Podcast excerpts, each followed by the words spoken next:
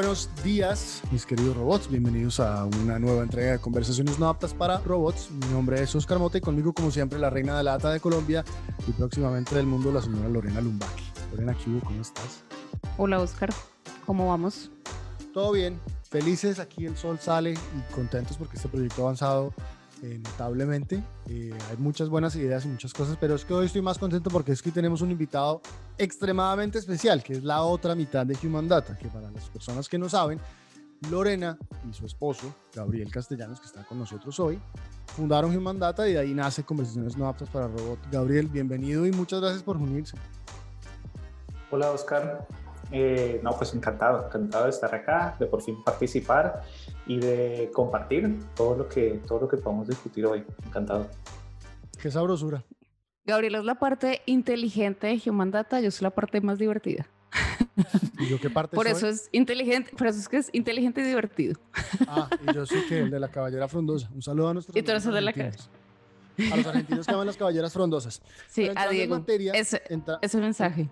Entrando en materia, Lorena y Gabriel, eh, primero, arrancar por recordarle a nuestros oyentes que nos pueden encontrar en www.humandata.co. Vienen cosas maravillosas y deliciosas con este sitio. Lo estamos renovando, lo están renovando y lo estamos organizando para darle énfasis al contenido, porque es que eso, está, eso es lo que estamos generando, conocimiento y contenido.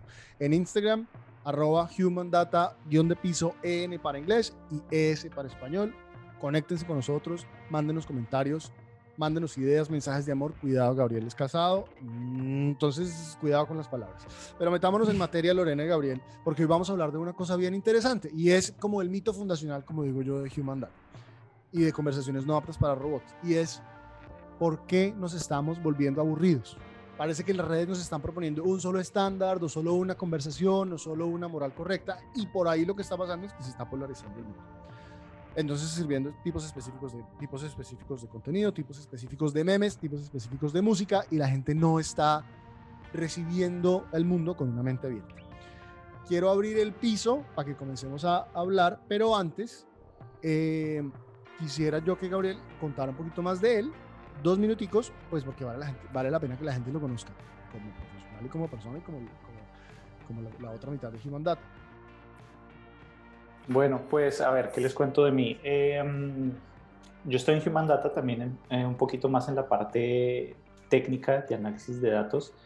Em, básicamente mi experiencia está en, diferentes, en diferentes tipos de compañía. He trabajado en compañías de publicidad, en consultoría y también he estado del lado del cliente. Entonces me ha permitido como eh, combinar todos esos, esos, tres, esos tres aspectos de, cómo se manejan los datos en esos tres niveles de, de compañía. Eh, básicamente siempre he estado metido en el tema de análisis de datos, de ciencia de datos y ya llevo un par de años combinando todo esto hacia la parte de CRM, que final es donde analizamos cómo es eh, todo lo relacionado a mm. First Party Data a nuestros consumidores y cómo hacemos eh, para brindarles algo que verdaderamente les, les guste a ellos, entenderlos, no solo desde los números, sino también desde la parte humana, que es finalmente lo que nosotros hacemos.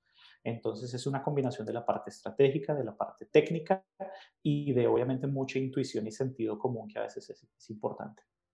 Oscar, y vale la pena mencionar, y vale la pena mencionar que está acá además porque logra interpretar muy bien lo que es la tecnología y ponerla en palabras sencillas de entender. O sea, lo, lo, lo confirmo porque son nuestras conversaciones constantes y no me siento hablando con un robot, sino siento con una persona que me explica muy bien de qué se trata todo, todo este mundo. Y, mm, y bueno, y por eso está acá. Por eso está acá como para hacer esta, esta conversación mucho más dateada de lo que es Em, técnicamente correcto. Claro, porque una de las cosas que lo que buscamos hacer nosotros aquí es humanizar la cosa, ¿no? Eh, lo que Lorena estaba diciendo, somos sujetos de data y como somos sujetos de data y datos, tenemos que humanizar, humanizar todo esto y tenemos que humanizar también el conocimiento sobre las datas para poder generar criterios, para poder generar conversaciones y diálogos interesantes alrededor de todas estas cosas que están pasando. Nosotros aquí no estamos tirando líneas ni estamos diciéndole a nadie qué tiene que hacer o cómo vivir o cómo leer o qué escuchar. Sencillamente estamos diciendo, mire, esto está pasando, esto es una realidad moderna, pero tenemos que tener cuidado abrir muy bien los ojos para poder tener, como digo, criterio. Entremos en materia entonces. ¿Por qué nos estamos volviendo aburridos? ¿Por qué cree Gabriel, por qué cree Lorena que nos estamos como metiendo en una cajita y no nos estamos saliendo de ahí? Sí, bueno, yo quisiera empezar y es, eh, pues como muchos sabemos y ya hace parte como de nuestra conversación eh, cotidiana, todas las redes están llenas de, de algoritmos. Algoritmos y me corrige Gabriel si estoy equivocada, como básicamente una serie de comandos que dice cada vez que el usuario hace esto, la plataforma debe responder con Y. O sea, es, es, es muy sencillo, ¿no? A, la tarea X eh, respondemos de tal manera. O sea, de eso se tratan más o menos los algoritmos. Pero yo quisiera empezar con la reflexión de, yo recuerdo Facebook y quizás fue mi primera red social incluso antes de Twitter, por allá por el 2004. ¿Eso qué significa? que llevo casi 20 años entregando la información a Facebook. 20. Entregando la información. bueno, casi 20 no, pero 17 años entregando la información a Facebook. Casi toda una vida. Entonces, ¿cuál es mi punto acá? Ya sabe lo suficiente de mí, ¿sí? Ya sabe lo suficiente a un punto que él mismo se sesga, que él mismo, o sea, que caemos como en una misma trampa en el que, en el que se está encerrando, porque interpreta lo que a mí me gusta basado en lo que ya conoció de mí, pero no tiene ninguna idea de qué me puede llegar a gustar, que creo que estamos enfrentando en este momento. Quizás esa limitación del algoritmo. O sea, ya conoce muchísimo de mí. Yo pienso aquí ya como anécdota personal que incluso eh, esta interacción, porque todo esto sucede en privado, o sea, a mí nadie me está viendo cuando decido ver Netflix una novela, ¿sabes? Yo pensé, o sea, que, es... yo pensé que iba a decir que decía ver otra cosa. Yo dije, uy. No, no. No, por eso, pero mira, incluso es más penalizado verte una novela hoy en día porque qué oso, ¿no? Pero son cosas, son decisiones que suceden en privado y listo. Me doy una novela hoy en Netflix y ya solo me muestra novelas la plataforma, ¿no? Entonces yo pienso que todos esos placeres culposos, esas cosas que le llaman a uno la atención, o sea, eso que ha venido conociendo por años y años y años, se volvió como un estereotipo de la persona que soy yo.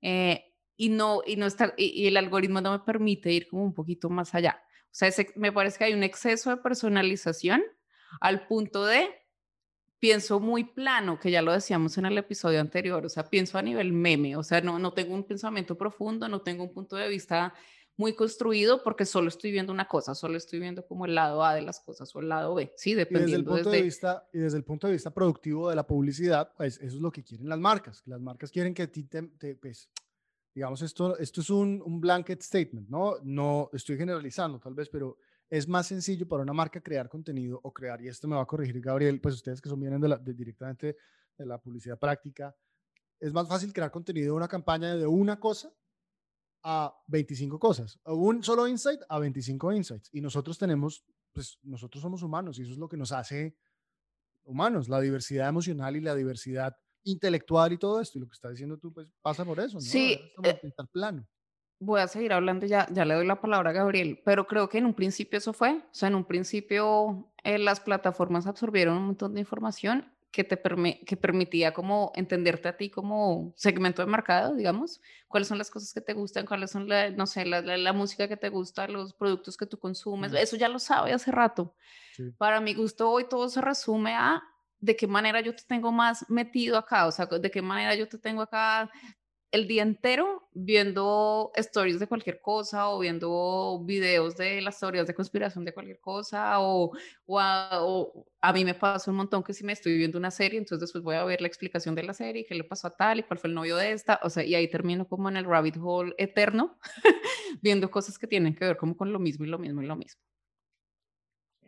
Yo creo, yo creo que eh, esto que están diciendo se, se puede resumir muy fácilmente en que normalmente los algoritmos, digamos que están pensados para darte cada vez más de lo mismo. ¿sí? Cuando estas plataformas encuentran sus, modelos de negocio y, digamos que volviendo al tema de, Facebook, sus ingresos dependen más del 95% de publicidad. ¿vale? Entonces, a medida que ellos van construyendo toda esta capa de información sobre los usuarios, pues cada vez obviamente eh, su idea es monetizar toda esa información que tienen ellos.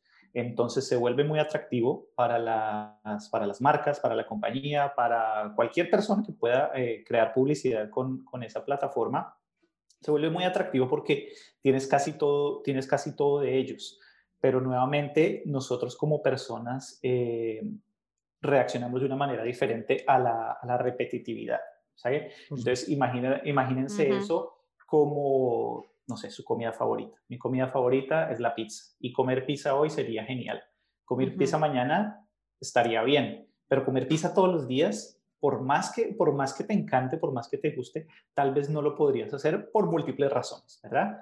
Eh, entonces es, es como el ejemplo que decía eh, Lorena ahorita que, que dice, ok, tuviste esto por cualquier razón, por curiosidad, porque alguien te lo recomendó, y entonces te viste, no sé, la película Air Force One de, de Harrison Ford, ¿sí? Y de, repente, y de repente el algoritmo te dice, ah, ok, entonces toma todo este catálogo de 50 películas sobre aviones. Y uno dice, uff, pero, güey, tranquilo, tranquilo, no era eso lo que yo quería. Y todo eso finalmente es lo que te dice, lo, o lo que te hace pasar tanto tiempo haciendo scroll, diciendo, ah, ok, esto no me interesa, no me interesa, esto ya me lo llevo, y pasas 40 minutos en promedio o media hora para luego decir, ah, ¿sabes qué? Me voy a otra plataforma o cambiar de plataforma. Y eso es lo que normalmente está, está Sí, y, y, lo curioso con lo que dices, Gabo, es que justamente encontré, investigando para este episodio, que Netflix tiene una, una propiedad que dice play something, ¿no? Porque se ha dado cuenta que la gente está ahí eh, viendo, viendo, revisando el catálogo una y otra vez, una y otra vez, pero en lugar de, de, modificar el algoritmo, digamos, lo que se encarga es como de proponerte una nueva acción que te ponga el, el, play, el play automático basado en lo que ya conoce de ti, o sea, lo que hace es como de alguna forma perpetuar el algoritmo en lugar de hackearlo, ¿sí me entiendes? En lugar, en, lugar de, de, de, hacerlo como más diverso. Claro. De yo hacerlo más una posición, Y yo aquí tengo una posición muy clara eh, frente a eso, y es que la responsabilidad yo no se la pongo al negocio, como mucha gente. Y ustedes me van a, me van a corregir o me van a regañar si están en desacuerdo. Pero Facebook es un negocio, como usted ir a Costa, a Starbucks o a Juan Valdés y tomarse un café. Ellos le venden usted un café. Usted es el que decide si se toma el café, si se lo toma con azúcar, sin azúcar, con latte, sin latte, con leche, tal. Usted es el que define qué propiedades le va a dar lo que va a consumir. De la misma manera, usted define cómo gasta su tiempo usted en Facebook. Si usted está adicto a Facebook, pues Facebook va a seguir capturando sus datos, sirviéndoselos de otra manera y le va a servir ese algoritmo y ese algoritmo va a perpetuar. Entonces, por eso es tan importante conversaciones como la que estamos teniendo y espacios como el que estamos abriendo para decir, oiga, mire, abra los ojos, porque es que esto es un vehículo, sencillamente. Claro, sin, em, sin, em, sin, em, ¿Quién va a hablar?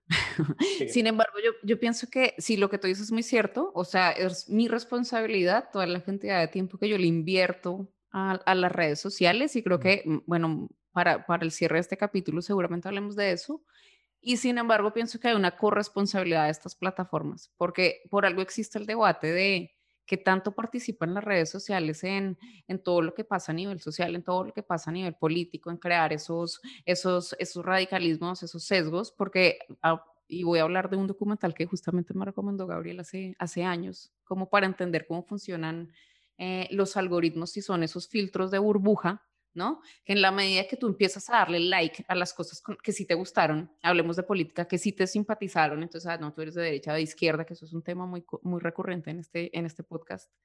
Eh, entonces empieza a mostrarte cada vez más de eso, más de eso y más de eso, y termina moldeando la manera en la que tú piensas. Entonces no es solamente tu decisión de lo que tú ya eh, previamente estás pensando, sino que la plataforma se encarga de solo empezarte a mostrar argumentos y argumentos y argumentos de exactamente entonces, metámonos, metámonos, un poquito en materia, Gabo, y, Gabo, y, y, usted que es el, el, el, el, más experto, contémosle un poquito a la gente, porque si usted ha vivido debajo de una piedra y no tiene ni idea cómo funciona Facebook o no tiene ni idea cómo funciona este tema digital, nosotros le vamos a contar un poquito cómo funciona. ¿Qué es lo que está pasando con las redes sociales? ¿Cómo funciona? ¿Cómo juega un algoritmo con el contenido en, en, en, en pocas palabras? Bueno, eh, yo creo que tenemos que empezar por, por, entender qué es un algoritmo y digamos que en su, en su explicación más sencilla, un algoritmo es una serie de pasos o una serie de procesos que deben siempre conducir a un resultado igual. Un ejemplo muy claro puede ser una receta de cocina. ¿sí? Si yo sigo estos pasos adecuadamente, el, el pie, la pizza, el café, tiene que resultar siempre de la misma forma. Si tú cambias algo, cambia obviamente el resultado, ¿vale? Y dependiendo de, de la temática que estemos tratando, eh, puede ser bueno o puede ser malo. Si de pronto tú estás trabajando nuevamente con, no sé, con una, con una pizza, por ejemplo, que el resultado sea una pizza, si tú le agregas un poquitico más de algo, puede resultar en algo sí más interesante, pero dependiendo de la variable que alteres, puede cambiar totalmente. Por ejemplo, si alteras la variable, eh, la temperatura del horno, ¿vale? Entonces, o la puedes terminar quemando o la puedes eh, terminar dejando eh, no, no cocinada. Entonces, es todo ese tipo de información, todo ese tipo de, datos que recolectan estas plataformas, pues ellos los van utilizando y empiezan a crear un, algoritmo, ¿sí? Esto es lo que nosotros sabemos de estas personas, eh, cómo, lo podemos, eh, cómo lo podemos ir combinando, cómo lo unimos otra, y eso crea un, grafo, un grafo social de, de, las personas, con quienes están conectadas, qué tan similares es, son a la otra. Y em, al final, del, al final del día lo que hacen es también presentarte posibles cosas. Ah, ok, si a ti te gusta esto, posiblemente también te, te guste lo otro. Entonces, es finalmente hacer como constantes pitch de, de, cosas que te puede gustar y esos algoritmos se van refinando para cada vez entender mejor a las personas y eh, normalmente llegan hasta un tema de hablar de hipersegmentación, hiperpersonalización, que es justamente de las cosas que vamos a, a hablar hoy. Eso vale la pena, hasta qué punto es bueno, de verdad sí necesitamos publicidad o mensajes hiperpersonalizados, pero también otra cosa que hay que entender es que los algoritmos al final del día son la opinión de alguien hecha código. ¿sí? Alguien describe o crea, alguien crea, un, alguien crea un algoritmo y presenta diferentes resultados. ¿sí? Entonces, para cosas buenas y para cosas puede que sean malas o controversiales. ¿sí? Entonces, hay ahorita justamente un, un, documental en Netflix que se llama Coded Bias, que mm. justamente explica eh, todas estas fallas en los algoritmos. Y el, documental empieza contando cómo una, una, estudiante, creo que es de MIT, hace un, está haciendo una, una, prueba de, de, proyecciones en un espejo y eh, lo que pasa es que ella es, ella es de, de color de piel eh, negro, ¿sí? Entonces ella no a ella no la reconoce el algoritmo, o sea, no la, no la traquea. ¿Por qué? Porque la forma en que fue entrenado el algoritmo fue con múltiples y múltiples capas de personas de color blanco. Entonces, se habla también de eh, segregación en los algoritmos, como, como eso incluso, incluso para temas cuando salió la Apple, la, tarjeta de crédito de, Apple, hubo una pareja que dijo, ¿por qué si mi mujer eh, gana más que yo, tiene mejor crédito y mejor puntaje, recibe menos crédito o, menos eh, capacidad de gasto. claro. Exacto. sí, los, los, sesgos, los sesgos empiezan en, en, el humano, casualmente.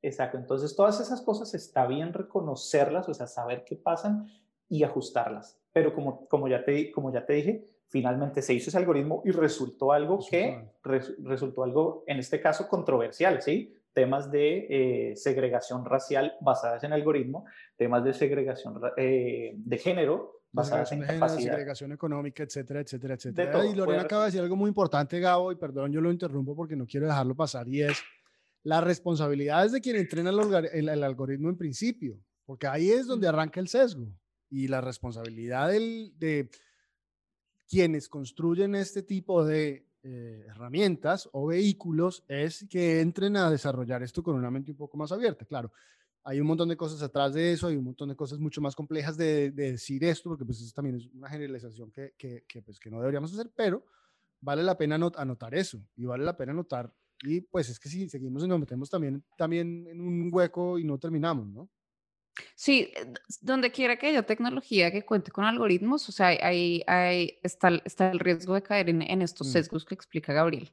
Pero volviendo un poquito al tema que, con el que empezamos el, el, episodio, que es más del, acerca de los contenidos, que nuevamente decimos, uy, es que ya, ya conocen un montón, ya existe este concepto del, del, del, algoritmo me castiga, ¿no? Como ese hermetismo que tienen las plataformas, ya sea para complicarle la vida a los marqueteros o guardar cierto misterio, o sea, como no saber cómo, cómo verdaderamente aparecer, que tus contenidos aparezcan más a, tu misma audiencia, a una audiencia que has construido sencillamente porque, porque existe un Dios llamado algoritmo que decide si te van a ver o no, ¿no?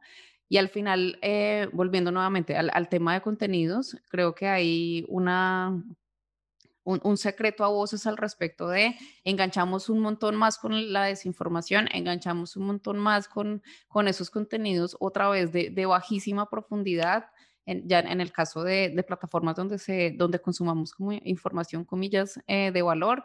En el caso, por ejemplo, y, y, nuevamente voy a hablar de un caso personal, Spotify. O sea, mi Spotify suena todo el tiempo la misma canción o como mínimo el mismo, el mismo sonidito todo el tiempo. Entonces, como estamos hablando de por qué somos tan aburridos, es que es el lugar donde normalmente nosotros estaríamos descubriendo cosas y aquí quisiera eh, apelar al cerebro humano. El cerebro humano aprende por curiosidad, ah, porque te da curiosidad de esto o aquello o lo otro si estamos usando la tecnología para, para, aprender cosas nuevas, más bien estamos como aprendiendo por tareas o por similitudes, o lo que explicaba Gabriel, ¿no? De quizá te puede gustar esto, pero no por un tema de curiosidad, sino como por un tema de, targeteo.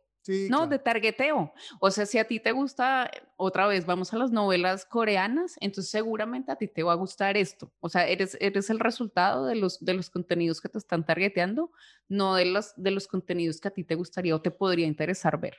Y yo vuelvo, yo vuelvo al primer comentario que dice, creo que, eh, y ya hay que también mezclar un poco entre la responsabilidad de quien lo construye, el fin del algoritmo y también la responsabilidad como usuario de decir, oiga, yo tengo que entrar aquí como una mente abierta, con una mente abierta e, e intentar e intentar trascender un poquito más de esto. Es un poco más complicado, más complejo, pero no nos vamos a meter en eso. Yo tengo un par de anécdotas que se las voy a compartir más adelante, pero yo quiero hablar entonces ya, porque es que tú tocaste un tema, Lorena, bien interesante y quiero que Gao también nos dé su punto de vista de eso.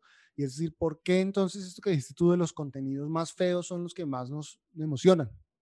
¿Por qué pasa en Colombia que dicen un montón de mentiras enfocadas, estamos enfocados en política, en elecciones, pero para para, lo que sea. la información en Estados Unidos o en Argentina o en o contra si eres pro choice o pro life si estás de acuerdo con la marihuana o estás de acuerdo con otra cosa.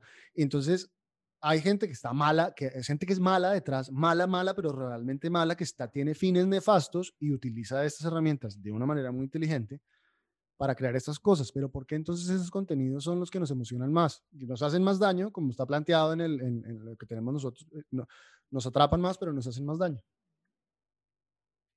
Bueno, eh, desde la parte eh, ya un poquito como más filosófica de esto, eh, yo creo que es porque estas teorías o estos, o estos sesgos o todo esto eh, tienen un componente muy importante es el componente de las historias. ¿sí? A, nosotros como seres humanos nos gustan las historias, ¿sí? nos gusta cómo se desarrollan las historias y también tenemos implantado como en nuestro cerebro este lo que se llama el sesgo de confirmación, ¿sí? Entonces, si algo concuerda con lo que yo creo, pues más refuerzo me doy yo mismo de que estoy en lo correcto, ¿sí?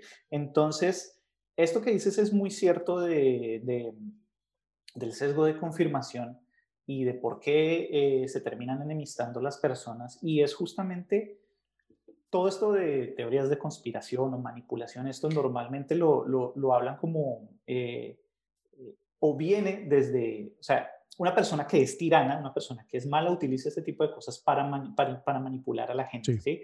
Entonces, yo creo que la forma, de, la forma humana de, enfrentarse a esto es, ¿por qué quieren que crea esto? ¿Sí? O sea, si uno se, si uno, si uno se hace esta, esta pregunta, es ¿por qué esta gente quiere que yo crea esto? Y al final de eso tú empiezas a, pues, a, generar pues, un, proceso como más... Un criterio. valga, la, valga, la, pena aclarar que quien quiere manipularte jamás te va a contar la historia directo, ¿no? O sea, alguien te va a decir, no, no, no votes por, por, por las que apoyan el aborto porque eso es malo, porque no. sino alguien, sino, porque cualquier cosa. No, no, te van a decir a un amigo mío, ¿sabes? O alguna una persona de Soledad Atlántico recibió la vacuna y entonces no sé qué, se mandan a nada.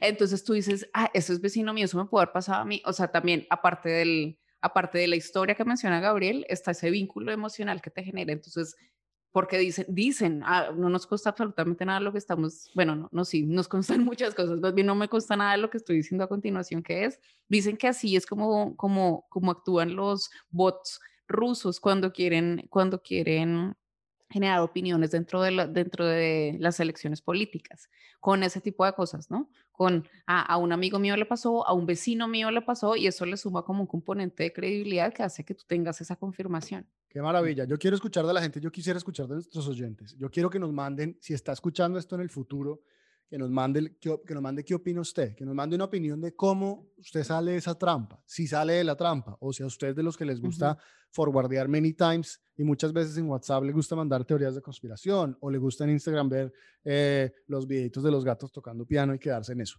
Coméntenos en Instagram, arroba human data, guion de piso N para inglés, S en español y en, en, nuestro sitio web www.humandata.com. Mándenos, mándenos comentarios y mándenos cómo sale esa trampa. Entonces hablemos nosotros de cómo nos salimos de esa trampa. Eso justo te iba a decir, comienza tú, cuéntanos cómo estás tratando de salir de esa trampa. Yo soy una persona que es apasionada por, por tres temas en específicos. El primero, la comida. Para los que no conocen, yo tengo un cuerpo escultural y una caballera despampanante. La segunda es el café. Ustedes saben que yo soy creador de contenido también de café, soy tostador de café y amo el café. Y la tercera es la música. Yo soy, creo que uno de los eh, early adopters de Spotify de hace mucho tiempo, premium desde el principio, porque digamos que para mí generó mucho valor tener, eh, digamos, un poco más de libertad en ese catálogo musical. Em, y a mí me pasa todos los días que como yo soy un consumidor ávido de música, de mucha música, eh, yo estoy explorando constantemente. O le estoy mostrando a mi hijo, le estoy mostrando música nueva para niños, para no niños. Hoy es día de Police y le pongo Sting. Hoy es día de Iron Maiden y le pongo Iron Maiden. Casualmente estoy eh, revisitando un documental de Netflix, de Netflix, que se llama Rompan Todo, que es producido por Gustavo Santolaya y cuenta una historia, digamos, más también sesgada de lo que es el... o sea, te nutres de otras fuentes para, para hackear el algoritmo. o sea, el, número, uno. Es la, cross, la polinización cruzada de muchas fuentes de información, de Google, de buscar, de Netflix, de, todas partes, para poder encontrar algo y poder generar criterios y respuestas. Entonces, yo me estoy centrando en Spotify para contar la historia. Veo este documental y me acuerdo de una canción que me gusta de Palito Ortega, que se llama Media Novia. Entonces voy y la pongo en Spotify y me doy cuenta que tres días después Spotify me está sirviendo dos playlists, ojo a esto, eh, y, lo, y, lo voy a, y, lo voy a, mostrar aquí, se lo voy a mostrar a nuestros amigos de YouTube em, para que lo vean. Se llama Esenciales en español y tiene canciones como Amante Bandido de Miguel Bosé. Míreme la cara. ¿Usted cree que yo soy amante bandido de Miguel Bosé? No. Y la segunda es Latin Pop Classics y la portada es el señor Chayanne. A mí no me gusta la música de ese señor y yo nunca lo he escuchado. Con mucho respeto, Mr. Chayanne. O sea, tú esperabas más algo sesentero, o sea, algo que de verdad... No, Claro, entonces, entonces ya, segundo punto, entrar a la plataforma con una mente abierta. Si a ti te sirven algo que de pronto no te gusta, dale clic y revísalo. Y dices, no me gusta, lo quito. Pero lo, que pasa es que lo que pasa es que conoce tanto que, que, pereza, ¿me entiendes? Porque, listo, a mí me pasa con Carlos Vives, entonces yo pongo Iron Maiden y luego me sale la lista de Iron Maiden y está Carlos Vives ahí metido, ¿sí me entiendes? o sea, termino siempre llegando a los... Hills, con Egidio Cuadrado en acordeón haciendo Run to the Hills. Sí, Buenísimo termino siempre metida en eso, entonces el crossover me parece como una buena fórmula, pero hay que curarla todo el tiempo, ¿no? Eso, eso es lo que me queda como de tu táctica. No sé qué otra, qué otra táctica tengan ustedes, eh, Pues yo hay algo que empecé a hacer hace dos meses. Em, yo, yo mis redes sociales también las empecé a descontaminar con, como con pensamientos negativos. O sea, cualquier persona que estuviera como, no sé, o sea, sencillamente no quería ese contenido en mí en mi feed de, redes sociales. Entonces empecé a bloquear mucha gente, no la eliminaba porque pues es gente que, que finalmente en algún momento puedo contactarme con ellas, pero tú te das cuenta que, a ver, hay una frase que escuché hace mucho tiempo que era que Internet le dio voz al bobo del pueblo. Entonces puede ser eso muy peligroso o puede ser eso muy bueno también. Entonces uno empieza a ver ese contenido, uno puede ver eh, ese contenido y dice, ah, no quiero tal vez verlo, pero creo que es importante tener ese criterio de qué cosas quieres ver y qué cosas no quieres ver, ¿sí? Entonces lo que yo hice hace un par de meses fue eh, borrar las aplicaciones, ¿sí? Dije, ok, voy a intentar cómo es mi vida sin las redes sociales, ¿sí? Entonces quité Instagram, quité Facebook, dejé de acceder a Twitter y todo Dejó de comer pizza todos los días. Uy, no, qué dolor, qué dolor. Y al final, y al, final lo, que, lo que descubrí, esto puede ser, puede de pronto no sonar tan revelador, pero al final es importante porque uno, se da cuenta, uno se da cuenta, perdón, que no lo necesitas, en realidad no lo necesitas. Eh, no necesitas estar todo el tiempo viendo qué pasa con tus amigos, no necesitas todo eso y te das cuenta que si regresas un mes después, porque hice el ejercicio con un mes, no voy a tocar redes sociales en un mes, no había pasado nada. ¿sí? Es, como, es como ver esta serie de padres e hijos que la podías dejar de ver muchos, muchos tiempos. muchos años. Muchos, años incluso. Para y no había pasado nada. Para quienes están escuchando de, de, de, de, otros países, Padres e Hijos es una institución de la televisión colombiana, pésima institución, muy mala fue, institución. Fue.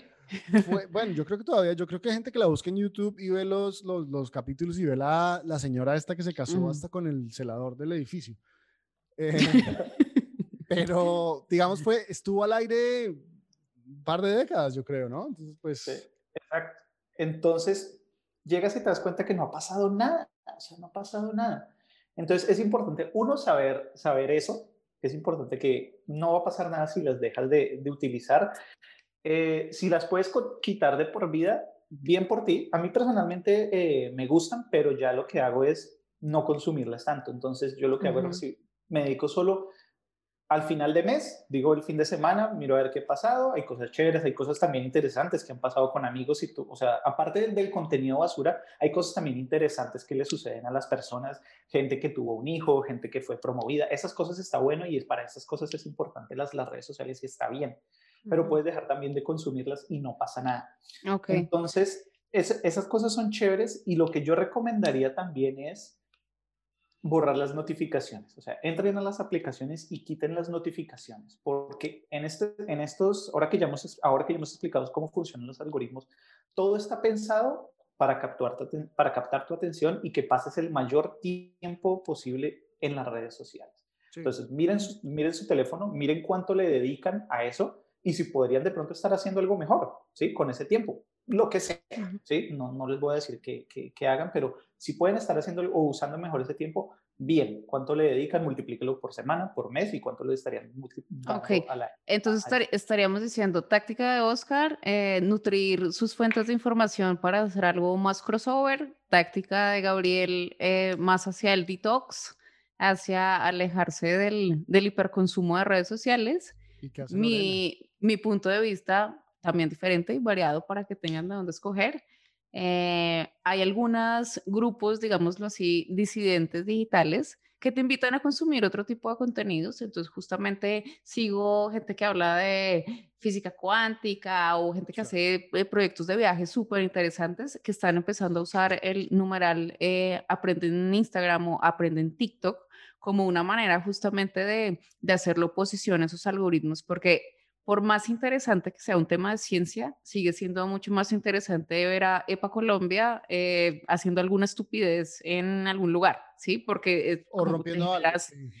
o rompiendo algo. Entonces creo que eh, estar como al pendiente de, de, esos, de esos movimientos que existen para, para poderle dar la vuelta a los, a los algoritmos también es válido, ¿no? Y como también igual hay, una, eh, ya para cerrar, una cosita adicional que tiene que ver con dejar de seguir gente y muy y que nos pega muchísimo a las mujeres es, ok, si hay algo que te está generando ansiedad, si hay algo que te está generando mm, preocupación, si hay algo que te está, que te está generando una hipercomparación, si bien estamos diciendo, lo, lo, ideal sería que veas todo tipo de posiciones como para que, para que el algoritmo no te deje de mostrar otras maneras de pensar, creo que también hay que replantearlo desde el punto de vista, eh, no sé, como ahí donde estamos consumiendo tanta información de gente que está más feliz, de gente que está muy buena y uno no es, ¿sí? Entonces ahí también hay otra forma de editar lo que ves en redes. Claro.